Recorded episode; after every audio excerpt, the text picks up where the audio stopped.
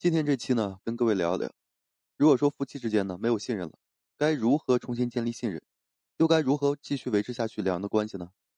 很多心理学家呢对这个来自亲密关系中的信任进行了总结，他们认为啊，信任呢其实是一种对伴侣的一个主观信心感受。这个信任呢包含了三个基本的要素，第一个呢是可预测性，就是前后的一致性；第二呢是可依赖性；第三个就是信念。那什么是可预测性呢？这个呢，只是对方的言行是否说具有前后一致性。你能否说猜测伴侣在不同情境的一个反应？爱情中呢，缺乏信任的人往往会用负面的标签去定义另一半的可疑行为。那么，可依赖性指的是，我们完全相信对方，哎，就是被我们依赖的能力和意愿。缺乏信任的人呢，往往会曲解对方的一个独立行为，把他们判为啊，你不需要我的一个信号。那么，信念指的是，即说在没有充分的事实作为依据的前提下。我们仍然会相信对方依然是爱着我们，依然会对感情啊非常忠诚。所以呢，在一段理想的亲密关系中啊，三者呢必然是缺一不可的。缺乏这个信任的感情呢，往往是三者都是缺席的一个状态。可预测性呢是建立信任的一个起点，就说当我们能够准确预测对方的反应是一个前后一致的一个状态，那么信任呢便可以得以延续。而如果说伴侣的行为啊是阴晴多变的话，就会阻碍一致性的形成，产生负面的一个怀疑。这种预判呢，会直接终止性的发展。当我们冒着这个会被拒绝的一个风险，向另一半暴露出自己脆弱的部分，比如说啊，向对方倾诉，如果说能够得到他们的正面回应，那么可依赖性就会形成。人类总会喜欢和这个价值观一致的人维持良好的一种关系，因为这可以带给良好的一个互动。比如说呢，有相同爱好的一类人，很容易建立起稳定的人际关系。这是因为我们一旦说在兴趣爱好上取得了一点成就。此时呢，我们最希望的是能够说得到别人的认可和肯定，这种肯定呢所产生的价值会给人以极大的信心，会让人感觉到啊，我对他这么有价值，他是肯定不会抛弃我的。而不信任的人呢，在亲密关系中，并不是说很看重这些具体的价值，他们只是说很笼统的希望用恋爱来解决自己的实际需求，比如说没有朋友呢很孤独，没有爱呢很寂寞。也就是说啊，在关系建立的初期，这种来者不拒的姿态就已经为自己的不信任埋下了伏笔。由于说没有明确的价值导向，很难获得双方的一个认可，就会越交往越害怕，本能的呢把一切预测都调为这个负面的，用全面防御的一个状态来排除一切，哎会威胁到关系的稳定因素。不信任者呢堆积自己的价值，唯一手段是牺牲自己的利益，然后呢毫无原则的去付出。这种价值呢除了说自己感觉非常伟岸、很沉重以外，没有人觉得有多么重要。在这个咨询过程中呢，我会听到不信任者发出以下类似的声音，比如说呢，他呢今天对我的信息啊晚回复了半个小时，他一定是不爱我了；或者呢，他今天和异性出去约会了，他一定和那些人有些非比寻常的关系；还有就是他今天的微信聊天框多了一位异性的界面，他们一定是大概率的在聊骚。我经常和这些学员说啊，不信任者等于这个情感勒索者，他们常会以爱的名义去威胁、去勒索伴侣，一定要做某一件事情。比如说呢，你不及时回复信息，你就是不在意我的一些表现。任何情感勒索的行为啊，在亲密关系的初期，就是一个试探性的过程。不信者呢，会通过一系列的小事啊，来判断对方是不是合适的受害者。所以说，想要修复亲密关系中的信任呢，你首先得知道，为什么你容易产生不信任感。虽然说呢，伴侣做了一些事情，破坏了你们之间的信任，那当他们改变之后，你为什么还会继续选择怀疑呢？这里啊，需要提到一个概念，就是非整合能力。它指的是呢，人们承受认知以及说情绪上面复杂性的一个能力。具备这种能力的人，能够说较好的允许矛盾和怀疑同时存在。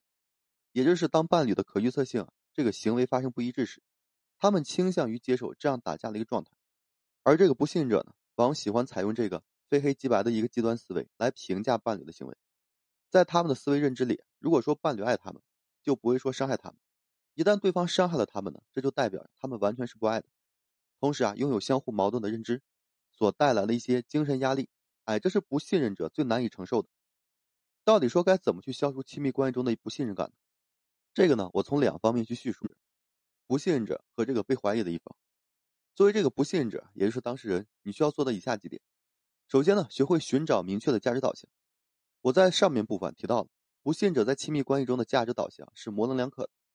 所以说要克服就是对别人的不信任。关键是你需要找到自己对别人到底说有什么用，你呢不应该去发明，哎，就是猜疑啊、怀疑伴侣的一些需求，而是需要去倾听、观察、去了解对方，发现伴侣真正的行为动机是什么。他之前呢是做了一些破坏性的事情，让你感受到了自己的价值受损。但现在呢，如果说你仍然觉得平等的，哎，不带有偏见的思维去看待对方的行为，是件非常痛苦的事情。那么最好就不要说着急马上恢复亲密关系，因为这样沉重的牺牲啊，不仅说对你，对他人来说是种巨大的负担。既然说你不认可别人的价值，那干嘛非要去凑上去呢？别指望说你牺牲了自己的尊严就能换来对方的委曲求全。更何况呢，现在站在你面前的他是一个忏悔过的、改变过的人。其二呢，要学会寻找证据。寻找到了证据呢，就能够说很好的解决不必要的怀疑和猜忌。很多不信任之所以会持续的存在，就是因为啊，作为不信任者的一方放弃了寻找的机会，两耳不闻窗外事，不听伴侣的解释，用过激的语言来诋毁对方。当这个面对不信任的情境时，你需要首先把负面评价的机制啊急刹车，学会和这个矛盾呢共处来平和自己的心态，随后呢便能够保持清醒的意识啊来听对方的解释。当对方没有解释的时候呢？也不要运用这个极端的思维啊来定性他们是不悔改。很多时候呢，他们可能是由于之前解释多了，你继续怀疑的态度让他们失望了，从而呢选择了放弃解释。那么在这个时候，你就需要学会让自己啊寻找一些证据，不妨呢尝试从伴侣相处中啊寻找除了口头言语之外的一些其他证据。比如说呢，我下面会提到爱的五种语言中，也许呢你的伴侣啊会选择用支持性的行为来表达情感的需求，他也许呢会经常帮你分担家务。即使说你们今天大吵一架，他呢仍然会记得帮你做好这个早饭后再出门工作。第三部分就是要学会提升自己。如果说在关系中呢双方的权力失衡，那么较弱的一方会不信任较强的一方，因为安全感是处于缺失的状态。权力感的失衡呢可能说来于双方的客观差距，比如说啊社会地位、家境、学历等，也可能说来源于主观感受，比如说我觉得我配不上你。当在伴侣面前认为自己是低人一等时。你本能的呢，会对你们的关系啊产生怀疑，也会比较容易的对一些原本是正常距离的社交行为啊产生负面的猜忌。爱情呢不应该是你生活的全部，学会重拾那些被你遗忘的兴趣爱好，学会更好的经营自己的生活。两个独立灵魂啊，却因为爱变得是相互依赖，这是亲密关系啊最迷人的地方。最被怀疑的一方呢，你呀需要做到以下几点：首先呢，发起这个考核性的测试。性呢是一种会失去，但是也可以重建的东西。失去的原因呢，是因为你确实做出了伤害对方的行为。与此同时啊，重建性的方式也是一样的，都需要你自己呢为这个中心啊去补足。你需要建立考核性的情境，引导对方呢不断通过考核你的行为来重获信任。比如说两人中有一方呢曾经有过和其他异性暧昧的行为，那么错过方就需要重新建立对方对你的信任，则需要一定程度上就是过度或是退让自己的边界。比如说呢，让对方检查自己的社交账号。允许对方翻看你的手机等等，并且呢，在面临一些敏感事件的时候呢，可以提前和对方呀报备或是解释清楚，让这个不信者呢，慢慢的在可预测性的一个层面来重新评估，就是你前后的一致性，以此啊获得重新的印象进行改观。第二呢是尝试用言语之外的方式来表达爱意，在这个《爱的五种语言》这本书中提到了，人们在亲密关系中表达爱的方式呢，并非说只有口头一种，它包括了肯定的言辞。就说在表达爱的时候呢，要给予对方肯定和信心，在言语上支持和鼓励对方，学会换位思考。其二呢，就是精心的时刻，一些仪式感的行为啊，能够说为爱情锦上添花，让对方感受到跟你在一起的时候呢，你是别有用心的，对他呢是一心一意的重视。第三呢，有意义的礼物，礼物呢是爱的一个视觉象征，它呢是一件提醒对方我还爱着你的东西。实际上呢，这也是最容易学习的爱的语言之一。还有就是肢体的接触。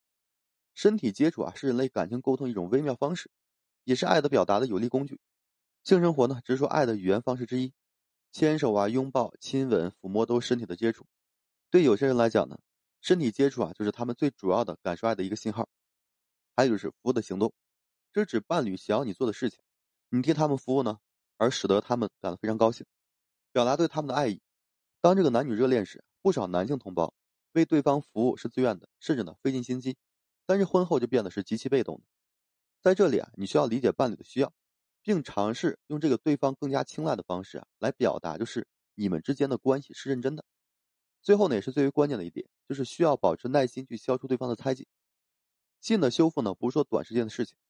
如果说你非常认可眼前这个人，哎，你就应该好好去珍惜，走一辈子。然后呢，花一些时间呢去解决性的危机，这是一件非常有必要的事情。信呢，就是所望之事的实底。是未完之事的一个确据，很多人对伴侣无法信任，归根结底都是无法相信自己。所以呢，希望你能够真正体会到信任的给关系带来了一个强大支撑，在瞬息万变的生活中，找到真正的安全感。好了，今天呢跟大家分享这些。如果说你现在正面临婚姻、情感挽回一些问题困惑，不知如何解决处理的话，可以添加我个人微信，在每期音频的简介上面。有问题我帮助大家去分析解答。